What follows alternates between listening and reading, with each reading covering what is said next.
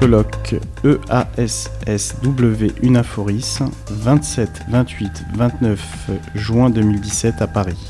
Les formations du travail social en Europe, faire bouger les lignes pour un avenir durable. Nous accueillons aujourd'hui Sarah Banks, qui est professeure en sciences sociales appliquées de l'Université de Durham au Royaume-Uni. Notre échange de ce jour va porter sur l'introduction qu'elle a réalisée ce matin sur euh, son thème qui était l'éthique au travail dans un monde sans éthique, cultiver une sagesse éthique chez les professionnels du travail social. Moi, ma première question, c'est euh, de comprendre un petit peu euh, la situation actuelle du travail social au Royaume-Uni. Mm -hmm. uh, can you tell us a bit about the social work situation in the UK uh, nowadays? Okay, it's quite tough nowadays to be a social worker in the UK because, as you probably know, we have quite a lot of austerity measures, cutbacks in the public finances. So, some of the services that social workers used to rely on to signpost older people, people with disabilities, are being reduced. So, social workers find it very hard to do a good job. There's more need and less resources. Alors du coup, elle explique que c'est devenu un peu difficile euh, actuellement, puisqu'il y a de plus en plus de politiques euh, d'austérité et également des coupes euh, budgétaires, et que tout ce qui est service à la personne en général, et notamment dans le handicap ou auprès des personnes vieillissantes, les services sont en train de diminuer de plus en plus. Il y a du coup moins de possibilités de travail pour les travailleurs sociaux. Alors ça, on avait, on avait constaté pendant, pendant votre intervention euh, vraiment l'impact du néolibéralisme sur, euh, sur les pratiques. Et je pense que c'est un peu votre manière de, parler du, néolib, du néolibéralisme par le sans éthique. Et, donc ma question, c'est quel est l'impact par rapport aux travailleurs sociaux? C'est-à-dire, euh, comment, sur quelles références s'appuie-t-il pour, pour accompagner ces personnes en grande difficulté lorsque l'État ne, fait plus son, ne, ne, fonctionne plus, ne fait plus son travail et, et, et est plus acteur. So yes, this morning um, we figured that you made a link in between the neoliberal, li, neoliberalism and the uh, unethical uh, society that you presented, and we were wondering um, what is the impact of uh, this uh, changement in the society on the professionals and on the and also for the service users, and how uh, do they still manage to work and do they have uh, new strategies to uh, try to conturn uh, these uh, new restrictions? Mm. A good question. I think uh, we have seen in the, the social services more um, privatisation, which means that the state is no longer providing some of the services. And we've also seen um, the introduction of more targets. So, trying to target those who are most in need, the most marginalized people, therefore, not providing a universal service and measuring success. So, in some areas, the, there's even been uh, in the introduction of payment by results. So, if you uh, work with people who have come out of prison, and if they don't go back into prison, that is a good result, and you can get money for it. So, this is introducing some quite strict procedures for social workers so they're spending less time with some people, more time with others where they can get results, perhaps. Il y a de plus en plus de privatisation dans le, dans le secteur euh, social, donc moins de services euh, étatiques. Les, les professionnels sont obligés d'être euh, sur des offres beaucoup plus ciblées, sur une partie de la population plus spécifique. Donc c'est des aides moins universelles et il y a également euh, une recherche euh, d'une évaluation beaucoup plus qualitative que quantitative. Et euh, certains services sont rémunérés, enfin a, sont budgétisés du coup, en fonction des résultats obtenus. Et les travailleurs sociaux peuvent aussi être payés selon les résultats obtenus. et du coup, elle prenait l'exemple des sortants de prison, où effectivement, bah, les, les, travailleurs sociaux vont avoir des espèces de primes s'il n'y a pas de récidive, et euh, dans le cas contraire, euh, ils seront moins payés. Donc euh, c'est une forme de travail beaucoup plus stricte et beaucoup moins souple, et qui du coup cible vraiment beaucoup plus les populations auprès desquels intervenir. Et qui les pousse à passer plus de temps avec ceux dont ils pensent qu'ils vont réussir et moins de temps avec ceux dont ils pensent qu'ils ne vont pas réussir. Alors, on a eu l'intervention de Philippe Fabry qui nous accompagne pendant cette, cette, cet entretien et qui, euh, qui va poser aussi des questions euh, du point de vue, alors peut-être de la France sur la question éthique et de, ce qu'il en, et de sa vision. Et, je rajouterais, parce que c'est, c'est peut-être pour, euh, pour enchaîner, est-ce que c'est pour cette raison que la question éthique se, se, se pose encore plus fortement maintenant? So is it um, for these reasons that the question of um, ethic, ethic is um, very important in social work uh, now, maybe more than before? Yes, I think so, because social workers are trying to find ways in which they can resist some of these, these new regimes. And so they, they're going back to their codes of ethics, their sets of values, and to say, well, we should respect our service users. We're supposed to be promoting good and not, not harm. Um, so it's a way of trying to defend the social work they're doing, but also, of course, it's raising the ethical challenges. People feeling they're being forced to do things that they don't think are right. They're not able to give the services they want to give. They are being more uh, punitive or punishing towards certain kinds of service users or, or clients. Um, so, those kind of ethical issues are coming up more and more. And I think also because in this era of neoliberalism, there's more concern with economic factors, uh, which is a kind of utilitarian ethics, looking at what are the outcomes in terms of the costs for society. Then social workers are asking for a more um, relational kind of ethics to be brought in, where there is a respect for the individual person and more care taken about giving them good services. Oui, effectivement, euh, elle, confirme que c'est pour ça que euh, c'est encore plus important de parler d'éthique aujourd'hui et que euh, les travailleurs sociaux essayent de trouver des façons de résister à toutes ces mesures un peu bah, d'austérité et ces mesures assez strictes, donc des formes de stratégie de contournement. et ils se réfèrent de plus en plus à un code éthique et vraiment voilà, à chercher à promouvoir le respect des usagers, à promouvoir le bon, le bien et défendre euh, leur travail parce qu'ils se sentent vraiment euh, du coup forcés à, avoir des pratiques qui ne correspondent pas justement à leur vision éthique et qu'ils sont encouragés à punir euh, des personnes alors que c'est vraiment pas du tout leur démarche de base. Et elles pensent que bah, tout ça c'est vraiment lié à des questions, bah, encore une fois, au contexte néolibéral qui est en, expansion et donc avec toutes ces questions économiques alors qu'on est euh, normalement dans un champ euh, où on est vraiment euh, sur le relationnel et l'humain avant tout. du coup, les travailleurs sociaux essayent de remettre un peu ces questions de la relation et du soin et de l'aide en avant. C'est pour cette raison qu'elle emploie le mot sagesse, que les travailleurs sociaux doivent avoir une certaine sagesse, et vous parlez de la sagesse éthique professionnelle. Comment ça se passe dans la réalité? So is this why uh, you talk about uh, wisdom and, uh, in particular, the um, professional, ethical, and wisdom? What can you advise, or how can they put that in practice? Yeah, the professional ethical wisdom is about valuing the, the judgments, the discretion, the expertise, the ethical expertise of the social workers for each particular circumstance or family that they're working with, as opposed to just going and filling in some forms and doing a general assessment.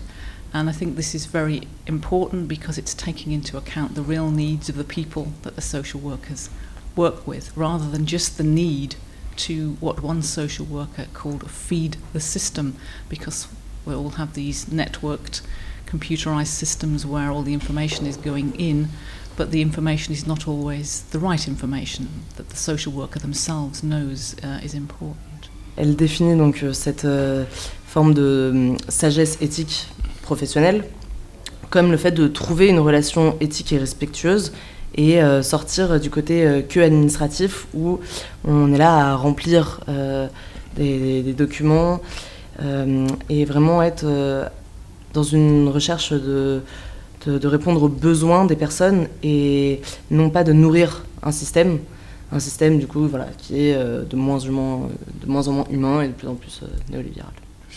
cette question de l'individualisme et de la mise en compétition en, en, fait des besoins des enfants et des besoins des parents.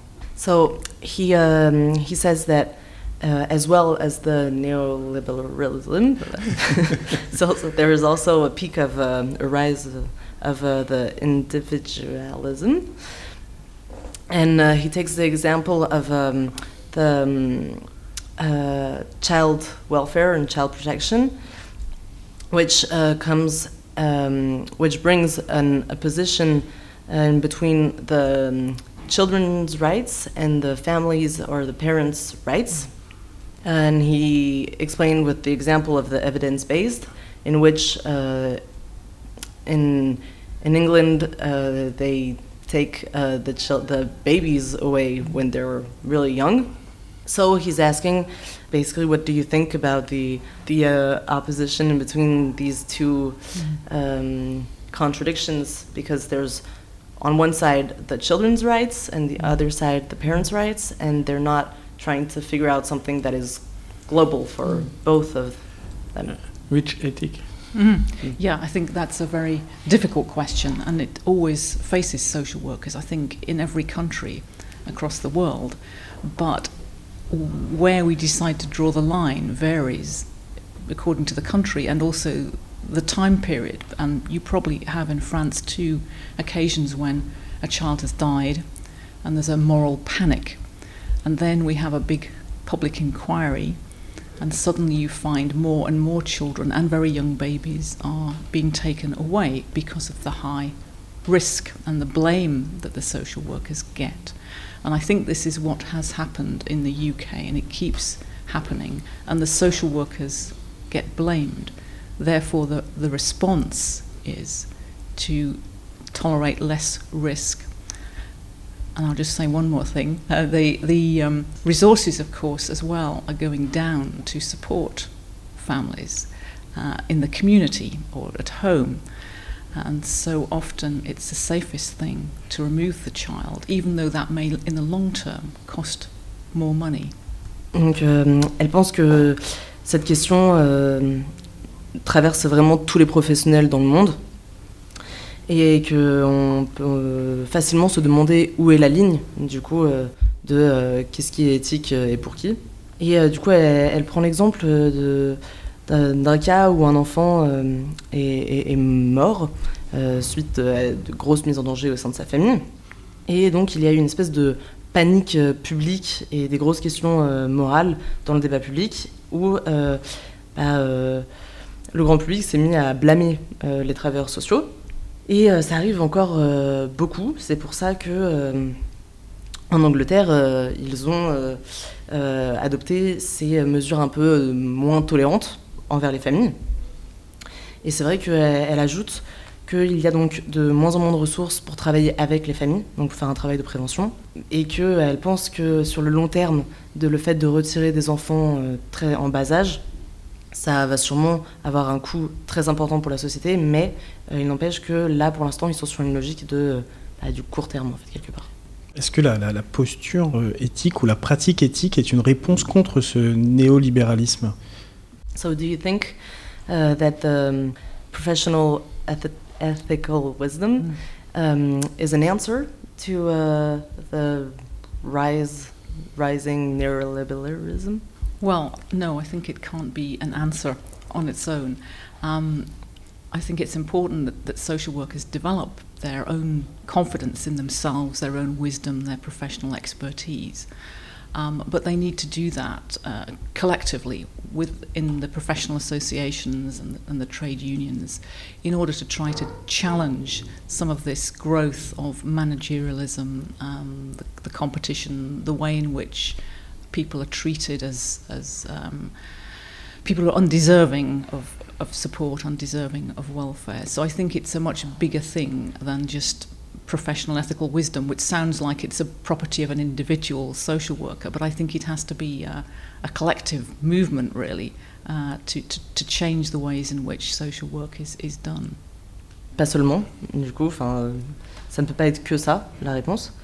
Bien sûr, c'est bien que les professionnels euh, gagnent euh, en expertise, en connaissance, en expérience, mais euh, elle pense qu'il il- ce serait plus intéressant que ce soit fait de manière collective, euh, du coup dans une forme de, mouvement, pour que les travailleurs sociaux puissent se faire un peu plus entendre quelque part. Vous avez demandé ce matin, vous êtes dit, mais je ne sais pas comment ça se passe en France, la question éthique. Euh, ce que je peux vous dire, c'est euh, que euh, nous, les éducateurs spécialisés, on n'a pas de code déontologique. Et, donc, on, on est plus sur, ce que vous indiquez, sur ce que vous proposez, qui est plutôt une sagesse de l'éthique professionnelle. Et je, voulais avoir votre avis sur, sur cette question. C'est-à-dire comment des professionnels qui n'ont pas un code de déontologie peuvent assurer un accompagnement éthique et professionnel, j'ai envie de dire? So in France, uh, the social workers don't have a, a code of ethics or a code of conduct. So it's more um, based on a certain wisdom. So he he is asking, uh, how can we um, assure ethical ethical work with uh, service users without um, a code of ethics? Well, having a code of ethics, of course, doesn't necessarily ensure ethical practice. It, it's a help because it's like a moral compass or, or, or a, guide that people refer to. Um, but if you don't have a, a written code, of course, there is uh, an unwritten code, usually in, within the professional culture, the professional identity, within the schools of social work. Uh, and I know in France you have a, you know, the, the laws which lay down what the, uh, the professionals have to do, um, which is more extensive than we have in the UK. So a lot of the way in which you work in France, I think, probably is, is within the law, if, if, if that's right. Donc euh, les codes de déontologie ne font pas tout, bien évidemment. Euh, c'est plus comme euh, une aide, euh, comme un- une sorte de guide moral. Parfois, sans avoir besoin de quelque chose euh, d'écrit, il y a des choses qui sont parfois inscrites euh, au sein des, des écoles ou des identités propres à chacun, comme une, voilà, comme une espèce de morale euh, entre guillemets euh, universelle au sein d'une profession. Et elle précise que, euh, elle pense qu'en France, c'est quand même assez précisé dans les lois, puisqu'il y a quand même un certain nombre de lois qui euh, encadrent notre profession. Une phrase pour conclure, c'est une chose qu'on a pas mal entendue comme euh, base éthique, se référer aux droits des usagers. Something uh, we hear a lot in France is uh, that um, we kind of uh, have to uh, refer to um, the service users' rights. They have a listing of uh, rights that we have to respect. Yeah, well, I guess that's a that's a good thing, uh, provided that it's possible to respect those rights. I suppose the worst thing is when you're required to do something that you don't have the resources or the possibility to do. But I think having the service users' rights enshrined in a, in a law or a public statement is very important, um, because obviously social workers do have a lot of power, and it's very very important that we that we respect you know, the, the rights to have some sort of say, to have a consent of the of the people who are using the services. Elle dit que bah, ça lui semble très important euh, qu'il puisse y avoir ça, mais qu'elle espère quand même que dans les institutions, euh, les travailleurs sociaux ont les moyens aussi de pouvoir respecter euh, ces droits. Prendre en compte le consentement Voilà, que les personnes puissent euh, avoir un moyen de montrer leur consentement et, et qu'on le sollicite. et qu'on qu'on sollicite, bien sûr. Sarah Banks, merci. Merci beaucoup. Thank you very much. Thank you. Merci.